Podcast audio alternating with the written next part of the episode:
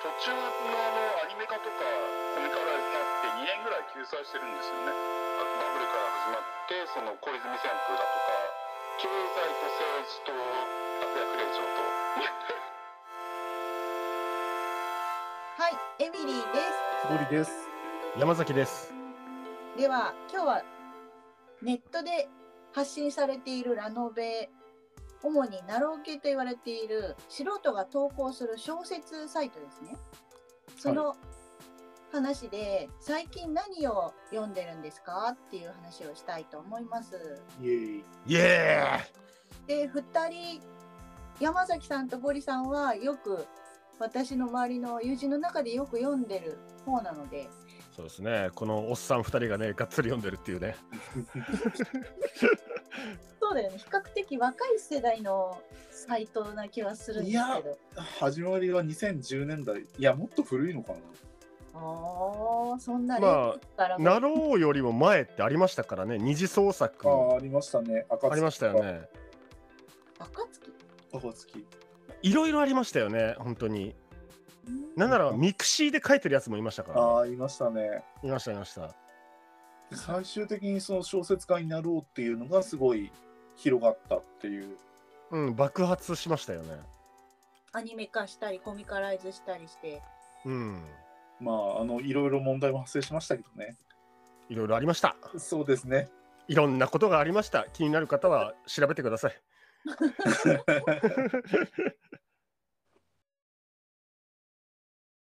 一応ですね2人には3つ今読んで 4つですね。 4つ今読んでて面白いと思っている作品を紹介してもらおうと思ってそれぞれでそうですねまずはゴリさん紹介を1個ずつお願いしますはい。じゃあ始めさせていただきますね。はいまず1個目なんですが、青函国家の悪徳領主というお話です。イエーイ、知ってる。 その勘違い系ファンタジーっていうのがあ流行ったんですけど、まあ一番初め、まあいろいろあったと思うんですが、個人的にはオーバーロードから始まってると思うんですね。オーバーはいロはいードはいのはい。作品ですね。はい、作品ですね。影の実力者になりたくてとか、まあいろいろございましたあけれども。大好き、大好きこ。ういう作品名ですね。はい、あの勘違いかあの本人は、ま、やってるんですけどちょっと勘違いしで周りと勘違のい状況とのかあのなんていうんでしょう相違っていうのが面白いっていうパターンですね。お俺の大好きな幼女戦記もそうですよ。 そうですねうん。あれ初めてオーバーロードでしたっけどれが最初なんですか ね。だから急に立ち上ってきましたよね、ああいう風潮が。でもやっぱインパクトも大きいのはオーバーロードと影の実力者になりたくてあたりが多分一番インパクトが大きいんじゃないかなと。影実はいいですよね。そうですね。 でまあこれあのファンタジーって言っても SF ファンタジーなんですけれども普通転生系って神様にあって転生なんですけどこのパターンちょっとネタバレ入りますけれどもあの転生を紹介してくれるのが神様じゃなくて悪いやつなんですね。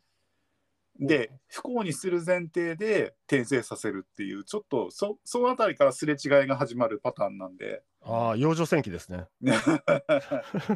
ああれよりひどいんじゃないかなっていあそうそうなんだ、ちょっと読んでみますね。なんで、これはぜひ読んでいただければと思います。で、2作目ですね。完結記念ということで、あの、雲ですが何かを進めさせていただきまああ、完結したんすかす完結しました。まあ、ウェブ版ですけどね。あそうなんだ、完結しちゃったんだ。そう最近、やっぱアニメ化もされまして、まあ、流行ってますけれども、ととうとう、あの、そのウェブ版が長きにわたったものが完結いたしまして、あの、ナロー系のラスボスと呼ばれ た。ラスボスはど、どれ、いやいやラ、スボスと言われたから角川が、角川がそう言ってたんですよ、自分で。そうなんだ。はい、まあ、個人的にはテンスラがラスボスですけど。俺もそう思います。テンスラは転生したらスライムだった件ね。そうですね。はい。こちらもアニメ化されてますね。ええそうですね。それは雲ですが何かはいつからずっとやってる作品ですか。結いや構。、かいやなー、り。古い。えっと、2015年からですね。ええああ、そんくらいか。 7年。いや長かったすごい作者頑張りますね。そのねあの最後のいいとこのいいとこで 救済されてへでそれがやっと完結ですよえ、よかったね。よかった一回、一回力尽きたんでしょうね。いやーまあほんとねいろんな伏線があったかな。伏線ねあのアニメだとなんかごちゃごちゃでやってますけど初めはその過去編がねあの転生者たちとその主人公っていう時間軸のズレっていうのも一切なくてうんそれをその緩和形式で進めていくんでなんでだんだんストーリーが複雑に絡まってくるみたいな初めはその雲に転生しちゃってどうしましょうだった話がどんどんその裏背景が追加されてってどんどんなんかあそういうプロットだったんだっていうのがよくわかる作品ですねこれは本当に面白いと思いますプロットが面白い。存じております。え、でも前、山崎さん、俺、雲に興味ないっすよね。って言ってたよね言った、言った、言った。言った。 だって雲じゃんっていう。虫じゃんっていう。そうだからあの今ちょっと見てたんですけど2018年の11月に1回休止救済うんで最最終編が出たのが2021年1月なんでほぼ3年おーなんか、あれじゃないですか、アニメ化するっつったんで、やらざるを得なかったんじゃないですか。まああの小説家とかコミカライズもあったんでまあそ忙しかったんでしょうねまあ、忙しうかったね。ん、そうなんですよ、大体出ると、あの紙媒体で出ちゃうと、救済遅くなんですよね、こいつら。そうですよねうん、あともうワンパターンとあの青函国家はまあここ半年ですけどあのなんでしょう緩和別主人公の話が出てきたりとかあー、はいはいはいはい。いやまあ面白いからいいんですけどね外伝みたいな。うん外伝あみたいなれ感じですねあれね、やられるとちょっとね、なえるんですよね。えー面白いのは面白いと思うけどないつはよ主人公復帰するんって思っちゃうんですよね。あー 俺。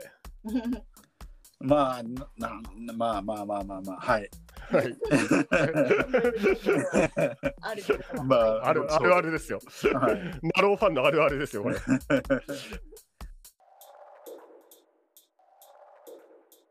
じゃあ3作目ですね。はいはいあの現実世界でオトムゲームの悪役令嬢をするのはちょっと大変っていう話なんですが、はいはいはいはい。タイトルだけ知ってます。はい、これってそのバブル景気時代平行世界のお話なんですけどうんその歴史を知った転生者がそこに行って、まあ、生きていくっていうかでお金を稼いでいくわけではなくて日本っていう国を立て直していくっていうパターンですね。あ、じゃあ舞台がパラレル昭和なんですかパラレル平成ですね。タイムあリープパラレル平成なんで平すか成ですね。ババブルの後バブルの後ああ弾けた後なんですねえっと、プロット的には戦後からなんですけど、その、あ悪役令嬢のお父さんが東西冷戦で、まあ暗殺っていうのはおかしいですけど、はいはいはいまあ没落してぼ暴殺されちゃったみたいなおじいちゃんが日中戦争で薬学で成り上がって、ああうついさんですかねで、ピピクサーで、で、お父さんがやらかして没落して、ああ大手町にビル建ててる人たちですかね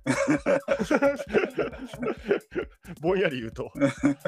で、それでまあ、その、あの IT バブルで、あ、まあネタバレになっちゃうんですけど、その IT バブルで、某リンゴのところに投資したりとか、あの、ああえー、はい頭文字 Y で始まるところとかに投資したりとかっていう、まあ、山全崎般です的かな、その、山崎そうですね、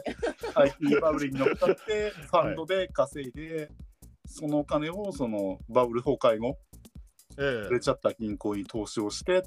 どっぷりいろいろと使っていくパターンなんですけど、ハゲタカですかハゲタカ、まあ、ハゲタカではない、立て直していくパターンですから、あの買って、いいとこだけ取ってっていうパターンよりは、あのか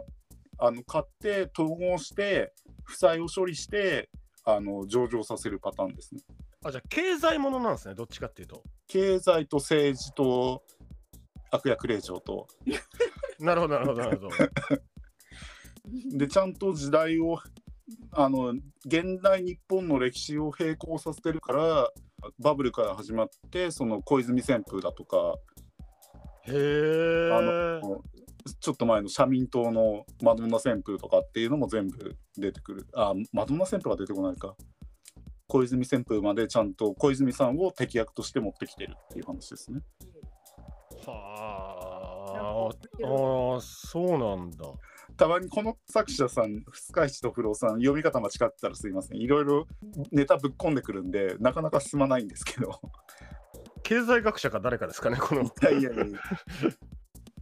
この方その前に書いてるのもなかなか面白くてなろうっていうかのノクターンノベルじゃなくて大丈夫かなっていうようあ、ノなクターン なんだ。話を書く方あのスタイリッシュエロとかをよく持ってくるネタとして持ってくる方なんで。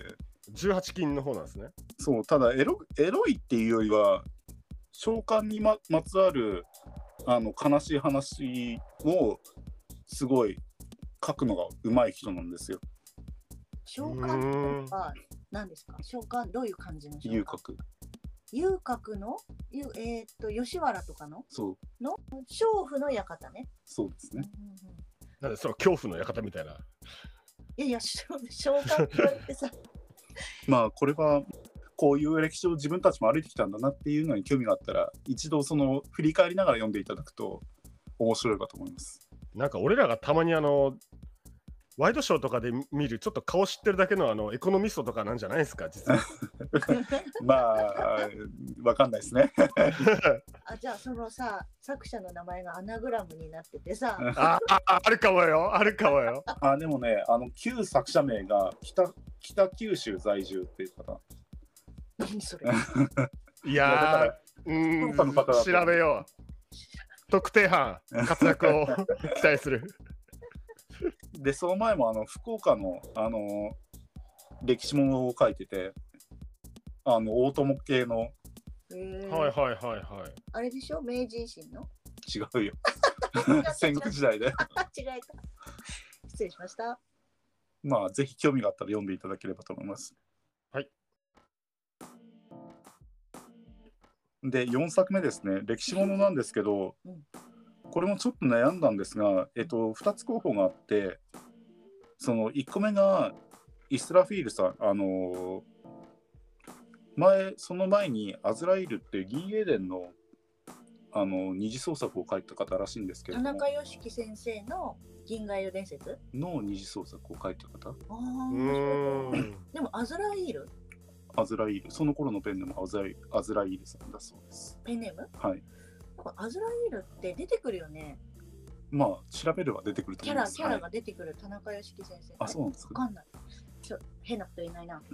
でもまあ私もこの頃は詳しくないのでまあそういう方が書いてる「アフミの海」っていう歴史ものですねこれあの文の海。 「アフミの海これあ淡い海の海」って書いて、うん、文の海ですね。はいはい。アフミの海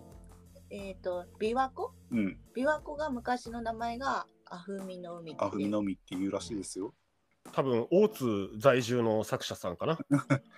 であの朽木元綱っていうまああ のマニ国アックだな。そうそうそうそうそうよくそんなの。はい、はいはいはい。でどっちかっていうとその主人公を元にしてるんですけど群像劇なんですよ。あへえはい。はい、まあこれは本当面白いので読んでいただけると。ちなみにもう一個候補だった「あのギター三国志」っていうのを書いてるあの何それ超 いい。これも名前を間違えたら申し訳ないですけど仏もさん仏の小さい「世」にひらがなの「も」を書いてるっていう作者なんですけどリターン三国志「義天三国志」義天三「国義志天三国志」どういうふうな字書くの義天って、あの偽っぽい義義のうん、あの辞典の点辞典の点ああ偽の偽物の三国志ですよって言いたいわけえっ、とね作者がその三国志の背景を知ってると実はこうなんじゃないかっていうようなことを書いてるっていうまあ結局計5作みたいな話になってますけどまあそのアフミのみは本当に、その主人公のなんでしょうパラレルワールドでそのアフミのみは自分が戦国大名になって成り上がっていく話ともう一個羽林乱世を狩るっていう自分が戦国大名になれなくて公家になって信長を圧倒していくっていう話を今書いてますね。 2つ作品があるってことそうパラレルワールドの話を今書いてる。あふみの海の他にうんへえあこれですねそうですね。羽林乱世をかかけけるかける か。失礼いたしました。かけるですね。かけるですね他の歴史ものと違って、まあ、チキチートは初めの方にはあるんですけど時代背景を知った上でちゃんと書いてるのでそうですねまあこういう戦国大名がいてでこの背景でいってこうやって動いたらこうやっていくんだろうなっていうのが書くのがうまい、うーん